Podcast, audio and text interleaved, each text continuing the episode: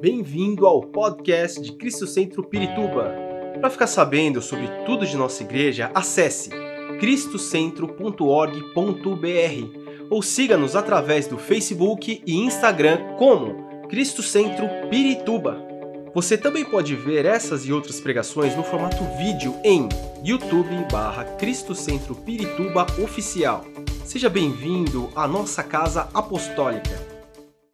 Vamos ler Romanos capítulo 5, a partir do versículo 12. Portanto, da mesma forma como o pecado entrou no mundo por um homem, e pelo pecado, espera que eu já errei, e pelo pecado a morte, assim também a morte veio a todos os homens, porque todos pecaram.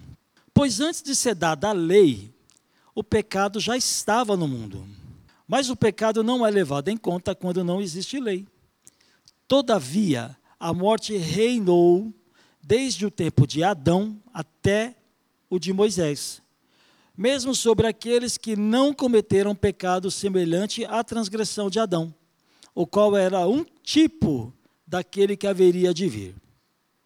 Entretanto, não há comparação entre a dádiva e a transgressão. De fato, Muitos morreram por causa da transgressão de um só homem. Mas a graça de Deus, isto é, a dádiva pela graça de um só, Jesus Cristo, transbordou ainda mais para muitos. Não se pode comparar a dádiva de Deus com a consequência do pecado de um homem, de um só homem. É, por, um, por um por um pecado veio o julgamento que trouxe a condenação, mas a dádiva decorreu de muitas transgressões e trouxe justificação. Se pela transgressão de um só a morte reinou por meio dele, muito mais aqueles que recebem a Deus a imensa provisão, recebem de Deus a imensa provisão da graça e a dádiva da justiça reinarão em vida por meio de um único homem, Jesus Cristo. Consequentemente, assim como uma só transgressão resultou na condenação de todos os homens, assim também um só ato de justiça resultou na justificação que traz vida a todos os homens. Logo, assim como por meio da desobediência de um só homem, muitos foram feitos pecadores, assim também, por meio da obediência de um único homem, muitos serão feitos justos. A lei foi introduzida para que a transgressão fosse ressaltada, mas onde aumentou o pecado, transbordou a graça, a fim de que, assim como o pecado reinou na morte, também a graça reine pela justiça, para conceder vida eterna mediante Jesus Cristo, nosso Senhor. Glória a Deus. Glória a Deus pela sua palavra. Esse texto é bastante revelador, explica muito, muitas coisas para nós. É possível entender o mundo de hoje é, através desse texto. Né? Nós vamos ver isso aqui um pouco mais adiante. Vocês sabem, nós estamos falando esse, este mês sobre a aliança. Estamos falando sobre aliança. E domingo passado, quantos estiveram aqui domingo passado? Faz um, dá um aceno aí para eu ver. Vocês estão meio a meio, vocês estão fazendo é, rodízio, né? Igual o rodízio em São Paulo, é por, por, por placa. Domingo passado, pela manhã, o apóstolo falou sobre uma aliança que Deus fez com Abraão. Os que estiveram aqui vão se lembrar. Eu sugiro que você que não esteve, é, vá lá no YouTube, essa pregação está lá, uma pregação muito boa. É, entendendo aquela, você vai compreender essa também. É, como se fosse uma sequência. Você que gosta de série, aqui tem séries série da palavra. O capítulo 1 já foi, agora é o capítulo 2. O apóstolo nos ensinou que na, na, na aliança que Deus fez com Abraão, Deus fez promessas. Está lá em Gênesis capítulo 15. Deus fez promessas, fez uma aliança e essa aliança trouxe uma promessa.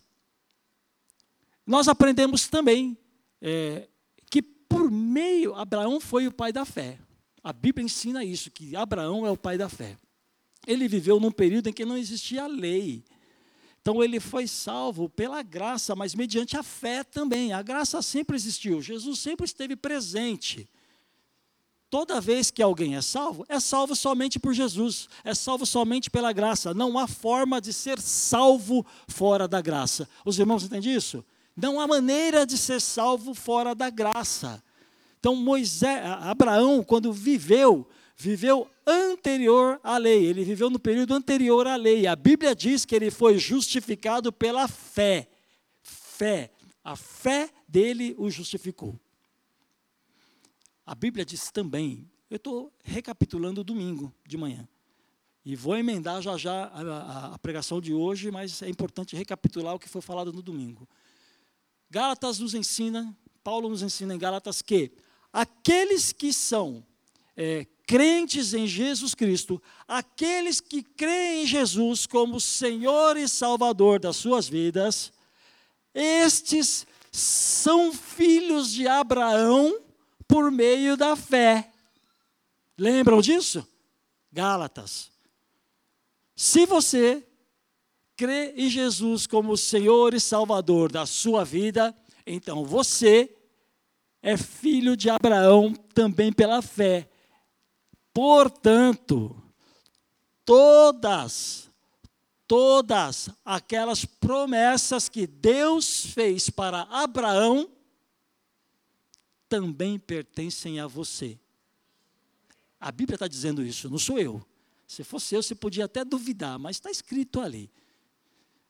Todas as promessas que Deus fez para Abraão pertencem a vocês também. Amém? Mas essa foi a aliança que Deus fez com Abraão. Hoje nós não vivemos mais essa aliança que Deus fez com Abraão. Hoje nós vivemos numa aliança que é muito, que é maior, muito maior não existe, tá? É maior, ela é suprema, ela está acima da aliança que Deus fez com Abraão. Nós estamos vivendo hoje um período que se chama período da graça. Depois da lei veio a graça. A graça começou efetivamente com a vinda de Jesus. Amém, irmãos? Está tranquilo? A graça, o período da graça, começou efetivamente com a vinda de Jesus. E esta aliança que Deus fez com Jesus, ou seja, Jesus se entregando por nós, esta aliança é muito superior a aliança que Deus fez com Abraão ou com qualquer outra aliança que Deus fez no passado. Porque quando você vai estudar um pouco de teologia, você vai entender que houve, houve, houveram várias alianças que Deus fez ao longo do Velho Testamento, do Antigo Testamento. Mas em Jesus está a derradeira aliança, está a aliança que é suficiente para te salvar, está a aliança que é suficiente para ligar você e eu, claro, novamente ao Senhor. É a aliança que foi feita com Jesus, por meio do sangue de Jesus. Esta aliança nós chamamos de graça. Você vive o período da graça. A palavra de Deus fala em Efésios capítulo 2 que nós somos salvos por meio da da, por meio da, vamos ler? Por favor, é mais fácil projetar para mim. Efésios 2, versículo 8. Todo mundo, em uma única voz. Efésios 2, 8. Pois vocês são salvos pela por meio da e isso não vem de vocês. Vocês não podem fazer nada. Vocês não podem ajudar a ser salvos. Vocês não podem fazer qualquer coisa para Deus salvar vocês. Vocês são salvos pela graça. A graça é presente. A graça é uma pessoa. A graça é Jesus. Ele já fez o que tinha que ser feito. Você não pode acrescentar mais nada para ser salvo. Aliás, você não pode fazer nada para ser salvo. Porque ele já fez o que era necessário. Você é salvo pela graça. É esta aliança, é esta aliança que é soberana sobre qualquer aliança passada. Ela é sobre ela que nós vamos ver hoje.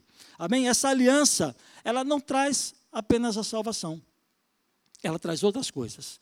Mas nós vamos começar falando sobre salvação. Eu acho importante a gente tocar nesse assunto. Salvação. texto que eu li com vocês, de Romanos, fala sobre Adão e sobre Cristo. O texto fala que por meio da desobediência de um homem, por meio da desobediência de Adão, vocês devem agora, vocês devem estar indo lá em Gênesis capítulo 3 para se lembrar o que foi que Adão fez, não é isso?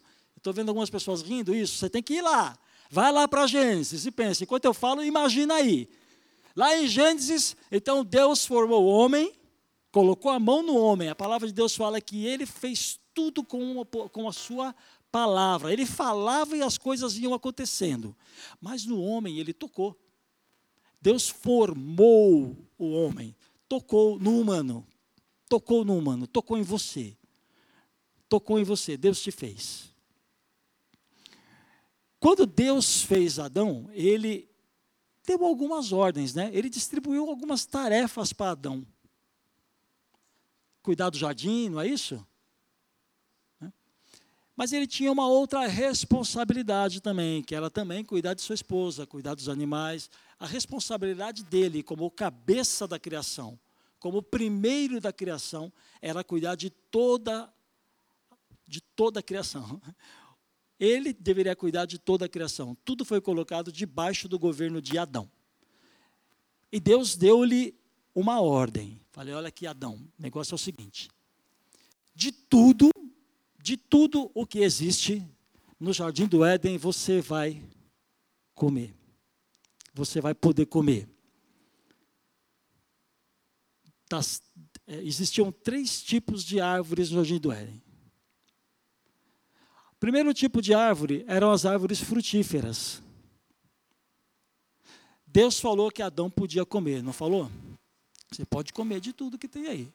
Ele poderia comer da, das árvores frutíferas. Devia comer, porque precisava se alimentar.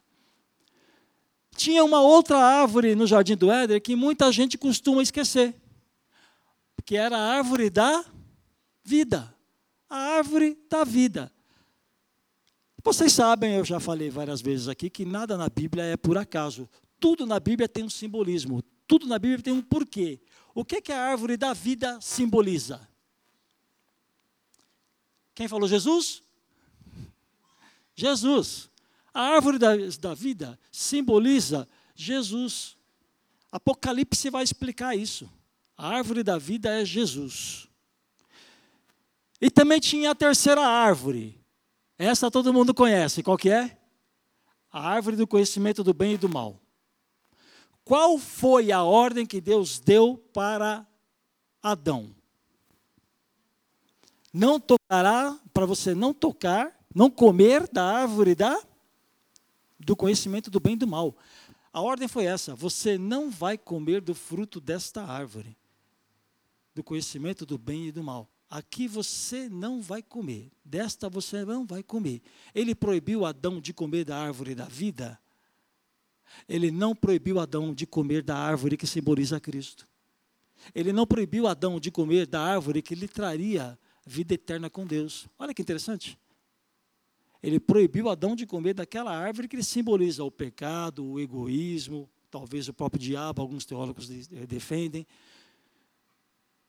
Por conta desta desobediência, a Bíblia diz. Eu gosto de falar a Bíblia diz, porque é ela que está dizendo mesmo. A Bíblia diz que por causa da, da desobediência deste homem, Adão, a morte se estendeu a toda a humanidade. Como que isso acontece? Por hereditariedade. Vou dar um exemplo para vocês que vai ficar bem claro. O Ziel está aqui. Dias Patrício para os íntimos. Oziel. Imagine que o Oziel, ele é filho de um fazendeiro muito rico. Eu já dei esse exemplo aqui uma vez. Me perdoe os, os que já ouviram. Né? É que a gente vai ficando velho e vai repetindo, né? Osiel está aqui. O Osiel é filho de um fazendeiro muito rico. O cara é dono de metade de Goiás, de, é, metade de Goiás, cabeça de gado, é tudo do pai do Osiel. E o Osiel é só é filho único. Quantos irmãos você tem, Osiel? Quantos irmãos você tem? Tem oito. Para a sorte dele, na minha história, ele é filho único, vai, vai dar tudo sozinho.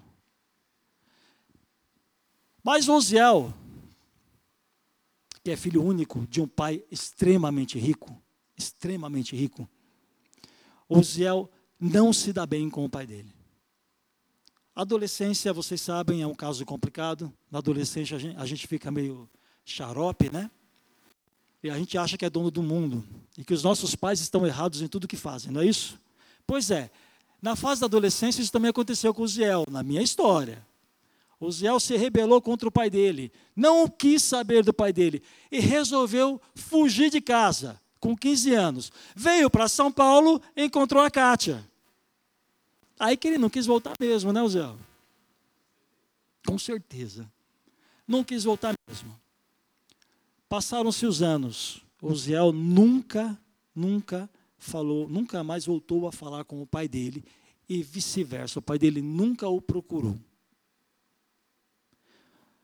Mas chega um dia que a morte, é, a morte chega para todos um dia, né? Um dia o pai do Ziel faleceu. Ziel, eu nem sei se o seu pai é vivo, mas isso é só uma história, tá bom? Já é falecido. O pai do Uziel faleceu.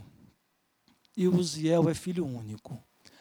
O que, que vai acontecer com toda a metade do estado de Goiás que, pertence ao, que pertencia ao pai do Uziel? A Ana Paula é advogada. O que, que acontece, Ana? Vai para o Uziel. Por quê?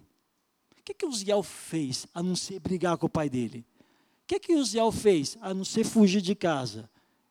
O que, que Uziel fez a não ser morar em São Paulo com a Kátia? O que, que Uziel fez? Ele não fez nada, não precisava fazer nada. Ele só é filho de um pai rico que morreu. Hereditariedade. Não é assim que funciona? Tem uma advogada, a minha advogada está aqui me defendendo. Quero ver quem vai contra mim. A única coisa que Uziel fez foi ser filho do pai dele a herança é dele naturalmente. Passa do pai para o filho naturalmente. Não importa o tipo de comportamento, de relacionamento que eles tinham. Vocês estão entendendo onde eu quero chegar? Né? Foi desta maneira que o pecado de Adão chegou a toda a humanidade. Adão é o pai de todos os seres humanos nós herdamos, todos os que nascem, de acordo com a Bíblia, todos os que nascem herdam o pecado de Adão, porque são descendentes de Adão. Ficou claro? Deu para entender? Ufa, glória a Deus. Obrigado, Ziel. Se não fosse você, não conseguiria. Valeu. Muito bem. Então o pecado entrou no mundo por causa de Adão e nós, por causa de Adão, e nós recebemos este pecado como herança. Ah, mas a Bíblia não para por aí. A palavra de Deus fala que se pelo pecado de um homem, esse texto que nós lemos, se pelo pecado de um homem o pecado entrou em toda a humanidade, pela obediência de um homem, Jesus Cristo, pela obediência de um homem, a salvação abundou, superabundou onde o pecado era grande seu pecado era grande, o amor do Senhor superabundou. Sabe o que significa isso? O amor dele para perdoar o seu pecado, seja lá o que você tenha feito, o amor dele foi maior. O sangue dele foi capaz de cobrir em inúmeras vezes o pecado que você cometeu. Por este motivo, por este motivo, nós somos salvos. Salvos de quê? Essa é a pergunta. Salvos de quê? Tem gente que já sabe, eu já contei ali no, no grupo de comunhão. Não soprem. Salvos de quê? Do que, que nós falamos para as pessoas, você precisa ser salvo, você precisa crer em Jesus para ser salvo. Nós vivemos repetindo isso, não é? Salvo do quê? Abra comigo. Em Romanos, capítulo capítulo 1.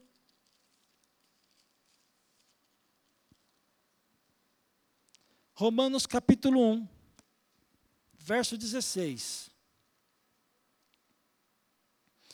Paulo vai dizer o seguinte: ó, vocês entenderam a história do pecado. Todos nós nascemos em pecado. Presta atenção no que Paulo vai dizer agora. Não me envergonho do evangelho. Porque, porque é, o evangelho é o poder de Deus para a salvação de todo aquele que crê. Primeiro do judeu, depois do grego. Porque no evangelho é revelada a justiça de Deus uma justiça que do princípio ao fim é pela fé. Como está escrito: o justo viverá pela fé. Agora, olha isso aqui. Portanto, versículo 18 vai responder à pergunta. Portanto, a ira de Deus é revelada dos céus contra toda a impiedade e injustiça dos homens. Você é salvo da ira de Deus. Você não é salvo do inferno, é consequência. Você é salvo da ira de Deus. A palavra de Deus fala, se você ler Apocalipse, você vai ver muito bem que a ira de Deus virá sobre a terra. A ira de Deus virá sobre todo aquele que não crê em Jesus como Senhor e Salvador. Está na Bíblia. Apocalipse fala muito sobre isso. E por que, que a ira de Deus não cai sobre aqueles que creem em Jesus? Porque lá na cruz, lá na cruz, a ira de Deus caiu sobre Jesus. Isaías, capítulo 53, nos conta isso. A ira de Deus, que era para mim e para você, caiu sobre Jesus lá na cruz. Ele, Jesus, suportou, ele tomou a, a, a, dor que sentiu melhor, a dor que era minha e tua. Ele apanhou a surra, ainda se fala surra, ele apanhou a surra que era minha e tua. Ele sofreu tudo que tinha que sofrer, o sofrimento que era meu e teu. Ele fez isso. Lá na cruz, toda a ira que deveria cair sobre nós caiu sobre ele, Jesus. E a Bíblia diz que todos aqueles que nele creem são salvos, se tornam filhos de Deus.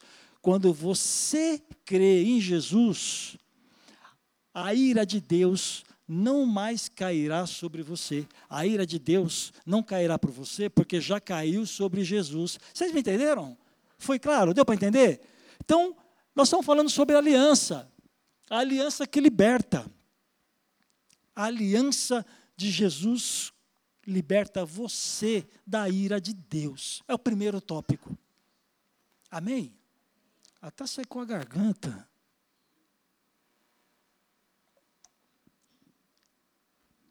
A ira de Deus liberta você. Não. A salvação ou a aliança liberta você da ira de Deus. Quantos aqui creem em Jesus como Filho de Deus, que é Senhor e Salvador da sua vida? Se você crê de forma genuína, você não tem que ter medo mais da ira de Deus. Ela nunca mais cairá sobre você. Está na Bíblia. A ira de Deus não cairá. Jesus já pagou. Deus não vai cobrar de novo. É desonesto? Vai cobrar duas vezes o boleto? Né, Jonas? Boleto está pago, meu irmão. O Senhor Jesus já pagou. Você não tem que temer mais a ira de Deus. Amém? Glória a Deus. Esse é o primeiro ponto. A ira de Deus te. Ah, oh Deus. A aliança com Jesus te livra da ira de Deus, te liberta da ira de Deus. Glória ao teu nome, Pai. Aleluia. Muito bem. Seguindo aqui, então. Uma vez que você é salvo da ira de Deus, não está tudo pronto, não está tudo acabado. Você está iniciando a sua vida com o Senhor, sua caminhada com o Senhor. E a sua caminhada será sempre pela fé, sempre pela fé. Voltando lá a Gênesis, quando é, Adão pecou, a Bíblia fala que os seus olhos foram abertos e ele descobriu que estava nu. Nudez na Bíblia significa pecado. O que, que ele fez? Se cobriu com folhas de figueira, não é isso? Folhas de figueira, figueira, né? Se cobriu. É uma tentativa humana de se cobrir, de tapar o seu pecado, mas não é possível. Só que Deus falou para ele que no dia que eles pecassem, eles morreriam. Então, o que, que aconteceu quando ele pecou? Ele se escondeu. Se você for lá em Gênesis capítulo 3, salvo engano, versículo 10 ou 11, vai estar escrito aí: Deus falou: Escuta, Adão, cadê você? Ei, Adão, cadê você? E ele, eu me escondi. Por que, que você se escondeu? Pergunta a Deus. Por que você se escondeu? Porque tive medo. Porque tive medo. Primeira consequência do pecado, primeira, a primeira consequência foi a separação. Né? Mas uma outra, uma separação entre o homem e Deus. E uma outra consequência do pecado foi que agora o homem se sentiu só. Agora o homem, quando eu falo homem aqui, neste caso, neste contexto, os humanos se sentiram só. Adão e Eva tiveram medo porque a ruptura causada entre Deus e eles fez com que eles se sentissem sós. E é o sentimento de estar só, é o sentimento de não ter ninguém por você, é o sentimento de estar sozinho. Já teve esse sentimento?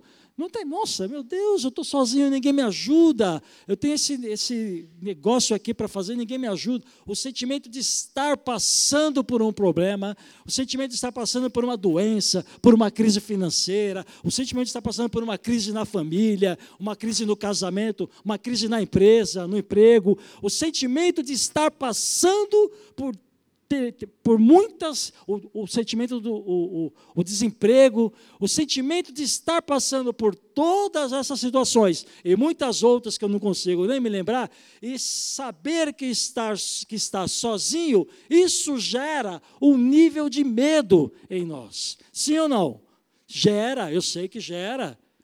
Gera, eu já passei por muitas dessas crises que eu mencionei, e eu sei que quando nos sentimos só, pinta o medo, aparece o medo. Não é verdade? Então, note que interessante, que agora que eu sou livre, livre, a aliança me libertou da ira de Deus, agora a aliança com Jesus quer te libertar do medo. O medo não é para você. O medo não é para você. Amém?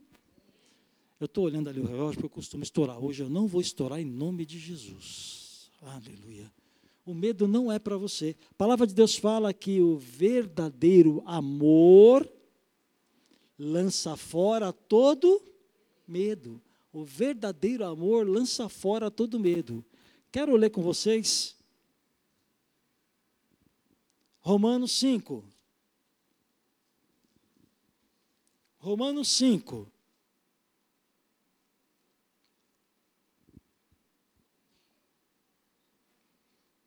Versículo 1.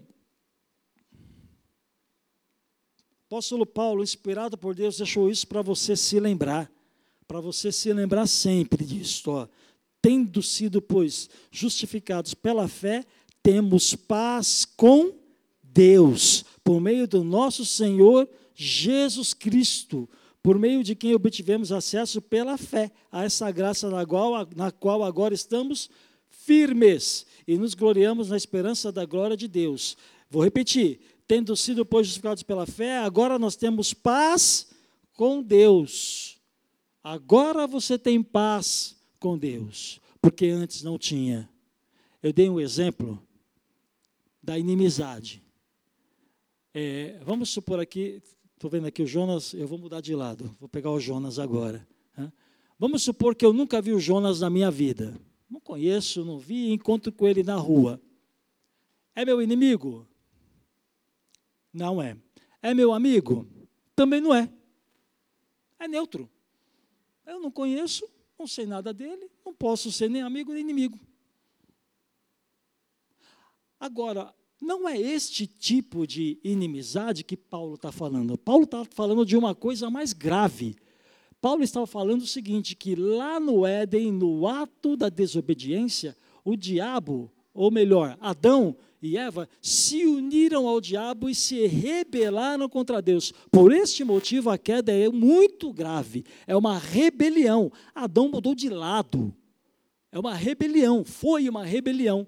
Adão e Eva se juntaram ao diabo e, e, e ambos né, se rebelaram contra Deus. É este tipo de inimizade que Paulo está falando. Você é inimigo de Deus no sentido bélico, inimigo mesmo. Como é que você pode viver em paz tendo Deus como seu inimigo? Não dá, não tem como. Mas agora, em Jesus, a palavra de Deus fala que Jesus, esse texto que nós lemos agora, Jesus promoveu a paz, Jesus nos reconciliou com Deus. Agora você pode ter paz. Agora você pode ter paz é o oposto ao medo. Quem tem medo não tem paz. Quando você tem alguma coisa para resolver que está muito preocupado, você consegue dormir? Não. Consegue dormir. Kátia está rindo. Consegue dormir. Quando você está todo sorridente, feliz da vida, passou na rua e encontrou alguém para quem você deve dinheiro, é teu inimigo. Você consegue sorrir? Fecha a cara na hora. Vocês estão rindo agora, mas lá na rua fecha a cara. Deu para entender que não é possível ter paz sendo inimigo de Deus? A gente vive com medo, mas agora não, agora é diferente. Agora você deve viver em paz. A paz deve ser comum no seu coração. Quando alguém te falar, você vai comprar, Jonas, você vai comprar aquela mansão lá em Cotia? Eu vou orar para ver se tenho paz. Se tiver paz, eu compro. Não, não.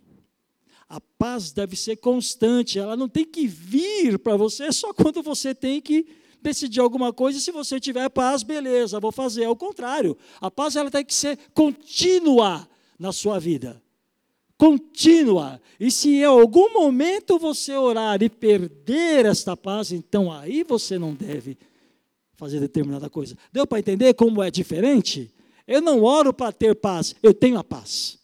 A paz tem que estar em você. Jesus é o príncipe da paz. Esta aliança que liberta você do medo, só liberta você do medo quando você entende que você não é mais inimigo de Deus e que você agora tem paz com Ele. Se você não entender isso, você não conseguirá. Você não conseguirá viver em paz. Jesus veio para te libertar do medo, o medo que te impede de crescer na vida. Oh, quantas pessoas com medo.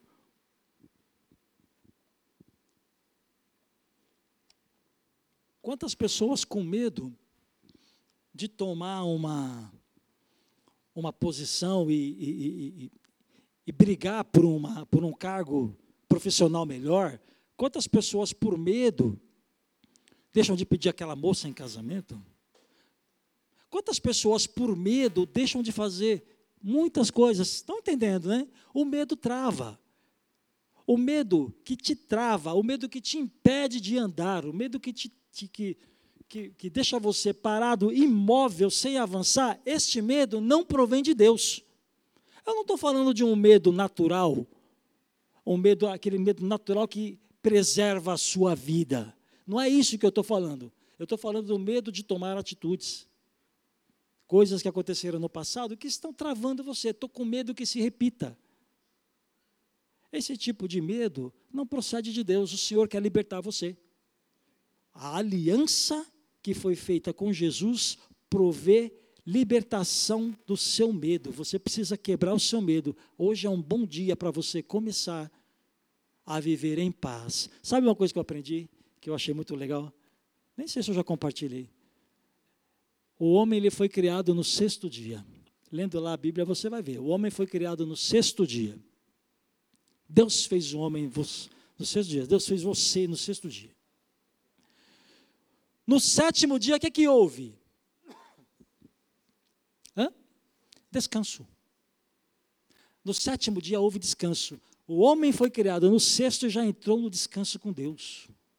É assim que você tem que viver. Entra no descanso com Deus. Sabe o que é entrar no descanso com Deus? Senhor, eu tenho muitos problemas para resolver, mas eu acredito que o Senhor, eu creio, é pela fé, eu creio que o Senhor vai me dar direção, o Senhor vai me abençoar. Eu tenho certeza que o Senhor vai dar a vitória para mim. Eu confio no Senhor. Eu não vou dar ouvido ao meu inimigo que diz que eu estou lascado. Eu não vou dar ouvido ao médico que diz que eu estou lascado. Eu não vou dar, por mais que eles tenham estudado, por mais que eu vou crer no que a tua palavra diz. A tua palavra diz que eu sou mais do que vencedor em Cristo Jesus. Então eu sou mais do que vencedor em Cristo Jesus. Você tem que confiar nisso, é na palavra. É o que a palavra diz a seu respeito, não o que as pessoas dizem sobre você.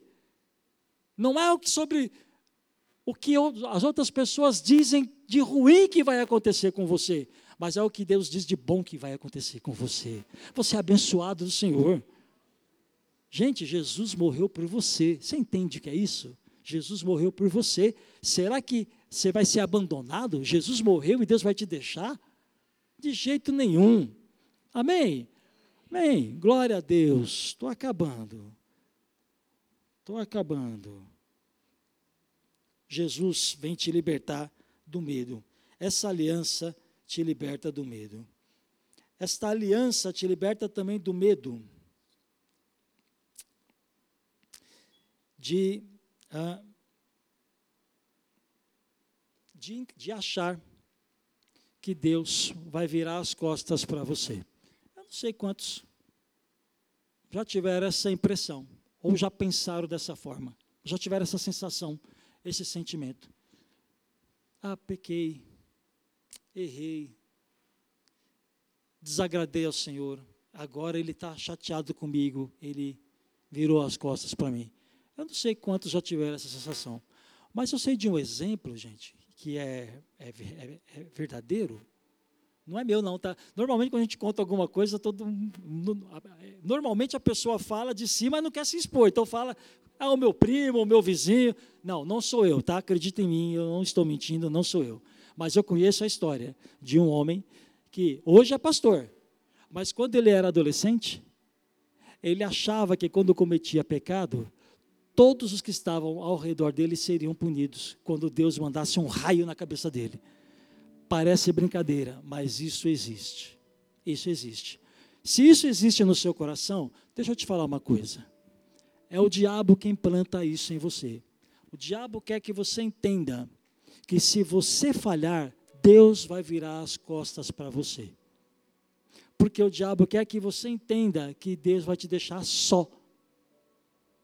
Porque quando você está só, você fica com medo. Lembra de Adão? Quando você está só, você fica com medo. O medo te paralisa, o medo te afasta de Deus. A estratégia do diabo é essa. Quando você errar, ele vai dizer: infeliz. Você diz que é crente, errou de novo. Você não vale nada. Essa é a estratégia do diabo. Olha aí, ó cara diz que é crente, o cara diz que é pastor, falhou. Você não vale nem o arroz que come. Eu escutei esses dias a menina falando que não, não, não vale o feijão que come. Escute uma coisa e guarde isso no seu coração. Não é para falhar, não é para pecar. A graça que nós estamos falando te confere poder para vencer o pecado a graça que é Jesus, o Espírito Santo que está em você, te ajuda a vencer o pecado. Deu para entender? Não é para pecar, é para vencer. Agora você pode, com a ajuda do Senhor. Antes você não podia, agora você pode. Mas, 1 João capítulo 1, versículo 8. Se falhar, se confessarmos os nossos pecados, Ele é fiel e justo para nos perdoar e nos purificar de toda injustiça. Se falhar, não dê ouvidos ao diabo. Continue caminhando com o Senhor, porque Ele nunca vai virar as costas para você. Isso está aqui, ó, na Bíblia. Ele nunca vai te deixar. Jamais te deixará. Amém? Eu quero terminar falando sobre relacionamento. Lembre-se que agora nós estamos falando sobre o medo, né? Pessoas que têm ou tiveram é, relacionamentos ruins com seus pais biológicos, quando se convertem, eles têm a tendência a levar o mesmo tipo de relacionamento para Deus. Ou seja, ele tem a tendência a ter o mesmo tipo de relacionamento que ele tinha com seu pai biológico com Deus. Agora ele vai ter o mesmo relacionamento com Deus. Porque não entendeu que se o pai biológico falhou, Deus não falha.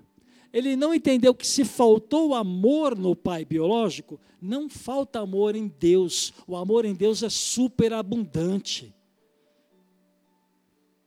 Se faltou a expressão de amor do pai, cuidado, a expressão de cuidado do pai biológico, não falta isso em Deus.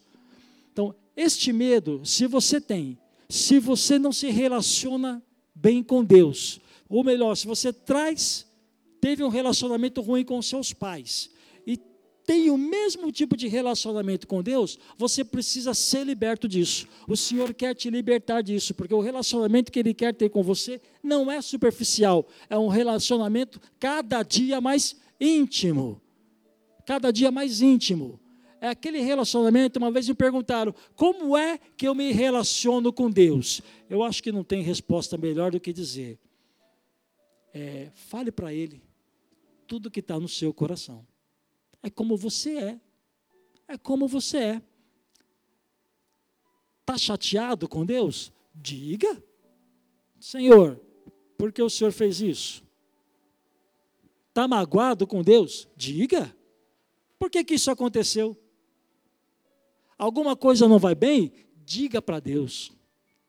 Por qual motivo você não pode ser honesto com Deus? Se Ele te ama e quer caminhar com você, quer abençoar você, quer te transformar. Por qual motivo não ser honesto com Deus? Então, essa mudança de relacionamento, você só vai conseguir assim, perdendo o medo de ser honesta, honesto com Deus. Seja honesto. Amém? Fique em pé no seu lugar. Quero orar por você. Esperamos que esta mensagem tenha te inspirado e sido uma resposta de Deus para a sua vida. Quer saber mais sobre Cristo Centro Pirituba? Siga-nos nas redes sociais no Facebook, Instagram e YouTube, ou visite nosso site em cristocentro.org.br.